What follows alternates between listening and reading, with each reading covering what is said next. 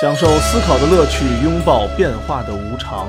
全球首个正三观的双人脱口秀聊天节目《社会大白话》，说白话不白话，赵先生度的明白，带您一期一白话。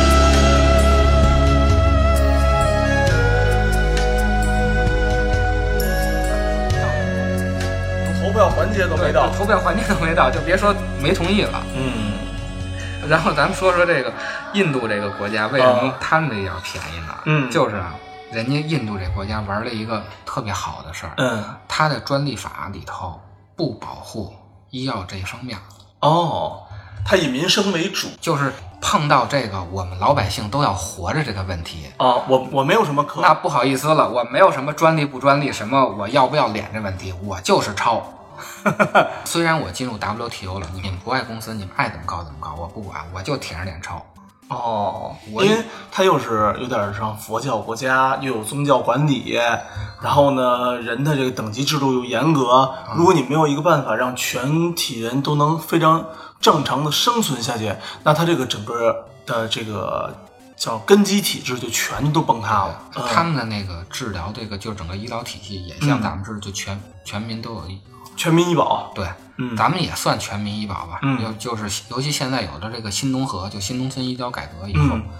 但是他们富人也是去那个私立医院，因为就是那个服务更好嘛。对，服务更好嘛。他们在药的方面就是，所有的药厂都是抄国外的方子，就做这种仿制药，嗯。没有假药，这不是假药的问题，只不过就是它没有专利费。这个诺华公司，嗯，就是电视电影里这公司瑞士公司，告了这印度政府好几年了。嗯人家用了一个什么招儿啊？反正他们也会读这个加入 WTO 和读这个专利法嘛。嗯反正用这么什么招儿，就说你这不成立。反正就甭管怎么着，我们就是抄，就跟咱们国家呀，当年这个盗版 Windows 啊、番茄花园啊、苹果花园啊，还有这个盗版这个 Photoshop 这种东西似的。盗版软件嘛，如果当时咱们国家真的花大量的警力去去上中关村逮这些东西去，那我跟你说，中国现在还都骑自行车了，对啊，中国没有你信不信？中国没有什么淘宝啊、腾讯、阿里巴巴，什么都没没有了，全都没有了全没有了。因为嗯干这些人的人，当年我我不相信用的全是正版 Windows，对。是吧？对，现在是你全部都把硬件和软件揉在一起了。以前攒机呢，对，现在软件是免费的，就啊，Windows 都已经免费了，是吧？不是 Windows 不免费，但是咱们买这个 iOS，它给嗯它给你揉到硬硬件里了，嗯，对对对它，是吧？是的，然后安卓本身是开源的，是免费。现在咱们已经意识到这些东西的版权其实不是挣钱的大头，嗯，对。但是当时没有互就是互联网没那么发达的时候，确实是那种版权确实是挣钱的大头。其实啊，咱们国家也是这样，就是嗯国外的这种医药，它是以这个专利推动的嘛。嗯像美国的这种就是。它是一垄断行业，能有这药的其实就那么几家，他们百分之八十全是专利药。嗯然后你可能专利期过了以后，你再吃个原研药或者仿制药的。咱们国家百分之七八十不是专利药，咱们百分之七八十就是仿制药，就是通用药。啊，其实已经是做到这一步对了。对，已经做到这一步了。嗯我看了一些那个批评文章，说这个税收的问题或者关税的问题，咱们的关键不在这个税上头，嗯咱们的关键在体制上头。嗯就是咱们这个医药体制有一个最关键的问题，就是以药养医。所有的医疗机构的百分之五十的收入都是通过药来完成的。嗯这个主要是为为什么出现这个问题，就是医药不分离。现在不是医疗分离了吗？嗯但是现在就现在的调查来看，就是药店对于药厂来说，咱们国家依然是唯一的买家，百分之六十五的销售的药医院出去的，啊，医院啊，医院出去的，百分之八十有的地儿上会出现，哦就是我药厂的卖的药，有百分之八十是通过医疗机构卖出去的，有百分之二十才是通过药店卖出去的。所以那个那个年代医药代表就很吃香嘛。对啊，现在嗯其实大、现在情况也是这样。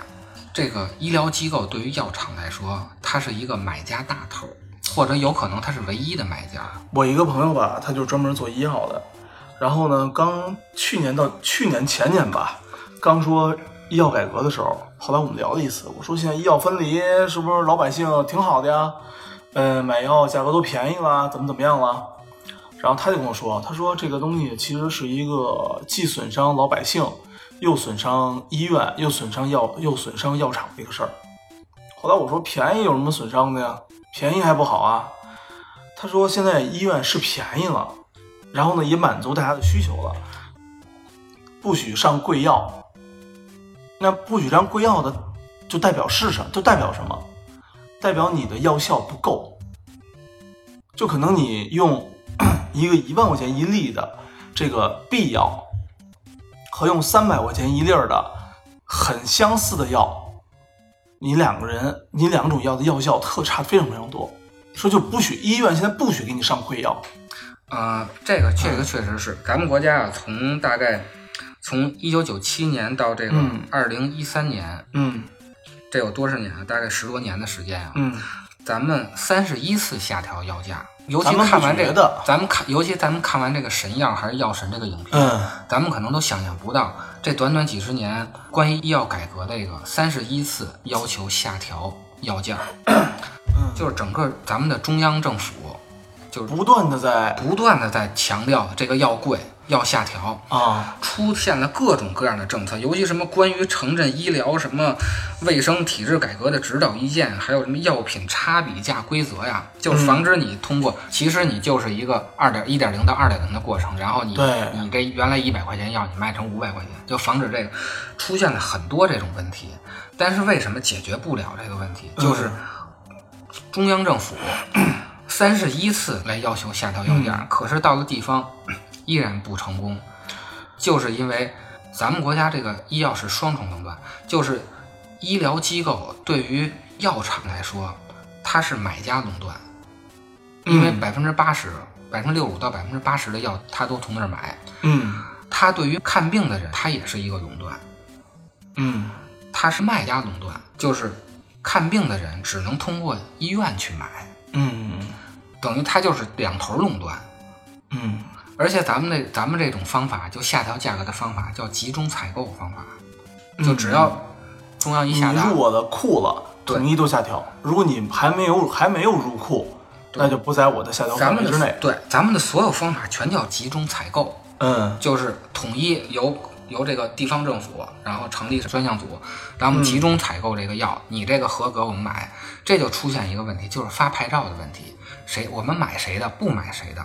这又成了一个资源问题了对我们其实大家都理解，权力其实就是钱，啊！对呀、现在就出现一种什么呀？就互相的博弈。中央政府就是想让老百姓都用着好药，他不停的在要它价格，嗯嗯可是他的方法呢是集中采购，然后他让这个地方政府啊去补偿这个医疗机构的这个亏损。那地方政府没有钱，他哪有钱啊？医疗机构呢一直是以以药养医的，嗯就是他这个整个收入是以药来那个维持收入的。嗯真说看一个病挂号费五百块钱，那可能他就不需要以药养医了。你看啊，呃，这个因为我因为咱们还没到还没有到这种经常看病的年龄啊，啊呃，我听到我身边的一些朋友说孩子这个问题，嗯。呃，公立和私立，嗯。对吧？公立呢，我们挂一号十块，嗯。并且呢，你看一个病，然后你排一会儿队，呃，可能会排两个钟头，可能也许会三个小时，嗯。然后照一个片子，大概两百块钱。嗯。私立呢非常的痛快，挂一个号八百，嗯，然后照一个 B 超，咱们报照一个 B 超应该是八十到两百两几几几百块钱吧，嗯，然后照一个 B 超五千，嗯，就是您挂了一个号，医生给您看了一下舌头，然后再去拍个片子吧，八千块钱没了。我看这个可能就像你说的，我不用药养医啊，可就是，那你就这么花吧。可是，在公立医院你花五十块钱，咱北京医保的话就是十块钱对挂一个号，对，然后您开药开一两千很正常，是吧？呃呃，有有，但是现在没有，很也有也有这种现象吧。只要不是要命的病啊我，去年得那关节炎，就一次药大概就是这么多钱，是吗？一次啊，啊关节炎啊，就类风湿嘛，嗯，大概就是这么多钱。哦，当然，你刨去那个医保的话，可能就不是这么多钱。但是如果你全款的话，就是大概这么多钱，嗯嗯嗯，都是以药养医。都是医药养医。反正这种三方现在三方博弈啊，它就形成一种纳什均衡，嗯就是你不管怎么压，只要互相这个结构不变的话，嗯，那医院和药厂它就是一个和这个就是就是一个供应链，就是这么一个结构，啊就是药厂为了能进入这个体制里头去，啊，就我定价的时候，我只能定高的，因为我得把我这个就是你们要这个回扣或者好处这个钱加进去加进去，然后呢，公那个医院通过卖这个药，他能发工资，能够建新的对新的那个设新的这个建筑什么的，都要因为中央政府让地方政府发这个医院钱，地方政府又没有钱，对，然后我这个床位不好呢，你们又不来，你们又嫌弃我，我就必须要不断的翻新，不断的翻新，翻新出来的钱呢，那就好，那就只能从药里来了。只能从它毕竟是一个商业机构，你说真的看病一个病挂号费五百块钱，这个思维没有人能接受。过来。对城里人也接受不了，农村人更接受不了。我也接受不了，你给我耗耗麦耗三分钟，跟我聊五分钟天儿什么的，五百块钱没了，我也接受不了。他要真能跟你聊八分钟，你这五百块钱还值呢。可是 可是大家想想，为什么海底捞的这个服务好？嗯，因为您吃的那个肉，其实价钱不是那么多，那里头就是有服务费的。我不知道大概俩人吃一顿饭，那个海底捞有多少钱？三百块钱三三百块，钱得有有有了吧？我觉得得有。得有了吧？其实那点破菜叶子，那点破肉值三百块钱吗，我觉得一百块钱都不值吧？哎呦，那你要真说那点破菜叶子，真是是吧？就把看病跟这个海底捞一比，你就知道为什么海底捞的服务好了。嗯，你花十块钱看病，人当然服务不好了。而且还都是什么人啊？学八年才能毕业，对对，工作十年才能看病，真想说，如果是二十年我才能就业。我这一个医生，我让我一个病人我收你十块钱，我想了一下，听得我都不想当医生了。这 咱们能把我这胡说八道啊！如果真的嗯这个医院能变成海底捞模式，就是这个工资再高一点，挂号费也五百块钱，然后每天到楼底下早上起来唱首歌、拍拍巴掌、嗯，洗洗脑，可能会不会服务能好一点？但是这些人都是高级知识分子，你又洗不了他们。这个呀、你这个假设啊，基本上美国就是这样的。美国呢是一个医生一天大概是看四个病人，啊然后呢你想看病预约，嗯，他的服务呢非常好，然后对你也非常和气，一个人给你看病的时间大概都能在一个小时到两个小时，但是只能看四个，价格极其的昂贵。花多少钱干干多少事儿是吧？对，跟跟中国的私立其实也一样，比中国私立还狠。我的思路是什么呀？其实我想跟这些患者说一下，因为还有一个医闹的问题嘛。嗯，你去医院呀、你是看病的，您不是去不是去享受的。对，所以呢，人家服务好不好吧？其实我觉得真的不是太重要，就是把病看好了就行了，是的，是吧？目的要明确。咱们目的要明确，您不是上那儿享受去，您真说您把病治好了，您再去个马尔代夫，让人伺候伺候您，去哪儿做个 SPA 什么的，您再再说了，挑漂亮的，对啊，你都病明明都不行了，你还要人家那个护士小姐姐对你态度好，人家有必要吗？其实没有必要，对你态度好，你病也好不了，是吧？对，这题外话啊。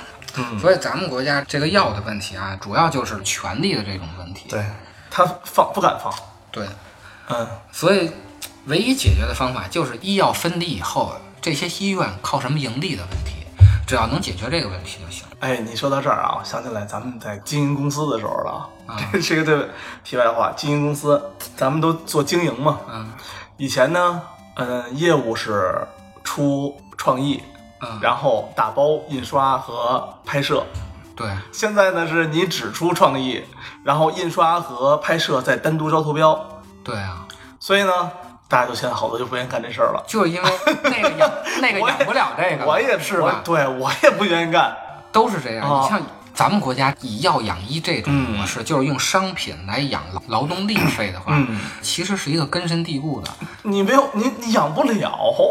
就咱们以前呀，啊老认为劳动力是没有价值的。对对，所以你看，尤其像那个什么修理钢锅、磨剪磨刀的啊，嗯，他给你收的好多都是就是换你东西以后，他把他的劳动力都揉到那些物料的成本里头，没错，就跟咱们做这东西的，咱们做也对一样。就是把劳动力或者这种创意的东西揉到这个物体本身。对尤其咱们以前的思维就是认为这个东西有实在的东西才是有价值的，对时间和服务、人力都是没有价值的。对，这就导致医药养医这个问题。对，其实就是换转换到我们自己的行业也是一样的，就是现在在这个整个行业趋势里吧，做制作的人做下游的人要比做上游的人更挣钱。你知道很多现在甲方公司嗯直接是找制作，直接找制作，制作再反过来找创意，因为他没有创意能力。他没有创意能力，现在对这这种特别多确实是。啊，我就遇到过非常多次。嗯，嗯，所以就这个其实和我们医药就可能是任何行业可能都存在这种问题。对，光说医药啊，嗯有的行业不关系到人命的问题，我觉得还都好解决，都好讨论这个东西。就谁多挣点，谁少挣点，我觉没错得都无所谓。就是点钱的事儿了。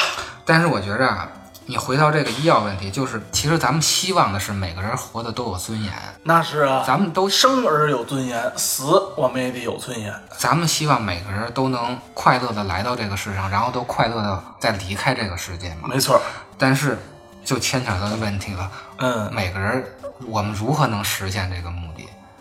其实我们的愿望是这样的，但是其实事实上并不是这样的。很难。啊其实你说以前看病的都是士大夫，嗯，就为什么咱们管这个医生叫大夫啊？嗯因为以前士看大夫。以前看病的人都是读书人，嗯读书人其实他就是边要考学，顺便呢他读一些医书嘛。嗯以前读书人也少，当然也有不好的，咱们说说好的，就是他这种人文关怀。跟这种就实际的操作其实是能结合在一块儿的。这些医生就以前的医生都是有悲天悯人的这种儒家思想的，嗯嗯嗯。不像现在的这种医疗机构，它是完全的一个科研和商业机构。药厂呢是研发工厂机构，对，然后呃，医生呢也是流水线的这种这个行业人机构。对其实医生呢和工人没有对于实际操作的物品，它没有任何区别。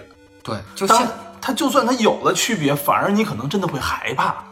是它不应该融入感情色彩。对，是这样，就也可能也正是因为这种现代医疗，尤其那个毛主席弄的那种全民医疗以后啊，嗯，咱们所有人才能全看上病，已经非常不错了，非常不错。但是呢，能不能所有的这个医生又能回到这种带一点这个人文关怀上，或者就是药厂上带点这，这个只是愿望。能多花钱。所以就是嗯咱们回回到这个马克思的最终目标了，他的这个共产主义是什么呢？嗯就是每个人他的劳动只是出发于他的高兴，就是我不会因为我要谋生或者挣钱或者欲望我去干活，我就是今天一高兴。到那时候，共产主义时候能实现这种医疗的问题，就是嗯比如我就高兴造药，我的那个乐趣就是造药，然后我通过一点乐趣，我也不考虑到什么挣钱不挣钱的问题，嗯我就是想让大家都能活得更好，然后造点药。因为呢，整个社会给我的供给，我已经完全的够我用了，我根本就不需要通过什么专利什么来达到我积累财富的问题。嗯，也许就是那时候真正能达到咱们希望的那种。对，所以我们要心存一个美好的愿望，对，然后呢，去面对我们残忍的现实。我就想起一句话来，就是当时这个陆九渊跟那个朱熹在那个鹅湖对谈的时候，陆九渊是心学的嘛，然后朱熹是理学的。理学就讲究这个实际的东西嘛，然后心学就讲究那个特别形而上的东西。嗯然后那个陆九渊就说了一句话，前两句我忘了，后两句叫“简易功夫终九大，支离事业竟沉浮”。他就说那个意思大概是，对，主要说一下什么意思？主要说一下什么意思啊？他大概意思就是说啊，这种呃，上层的这种特别空的理想，才是我们最终要追求的那个目标。而这些琐碎的事情，其实就是这种技术上的事情，不是我们这些知识分子或者这个我们作为士大夫应该考虑的问题。我们考虑的，我们考虑的是大方向的问题。对你落到医疗上，就是我们考虑的是，你到底这个东西该不该拿这个东西挣钱？我们嗯到底是应该是政府来国有制这个东西，就以奖励机制，还是我们应该是鼓励这种私人的这种盈利模式的创新？具体这个药怎么发明，什么药能治什么病，什么这些结构的化学的东西，那是支离事业，那不是我们这些士大夫考虑的。对，是其实什么都可以，什么都可以套在这个东西上。对，我觉得，我觉得是一个挺有道理，也挺那什么的一个东西，挺讲究的一句话。这个事儿，奥巴马没有解决，特朗普也没有解决，呃，中国政府呢也没有解决，所以它真的是一个，就是我们也竭尽思路，哪怕说我们是偏见的制造商，我们也希望能有一种特别偏见的方式，能不能把它假设性的解决？其实我们仔细的想了半天，我们好像也没有找到一个真真正正能解决这个事儿的方法。这个我觉着这个只有宗教能解决。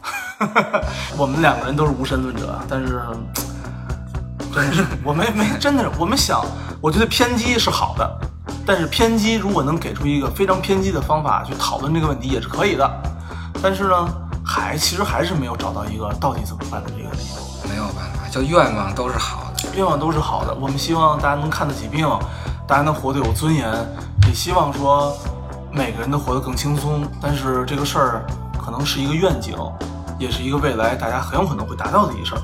但是短期内呢，我们可能还是得服因地制宜的放轻我们的心态，对吧？然后面对我们可能也许要生的疾病和也许要面对失去的人，朝着这个目标奔吧。朝着那目标走，养好了心态呢，咱们万一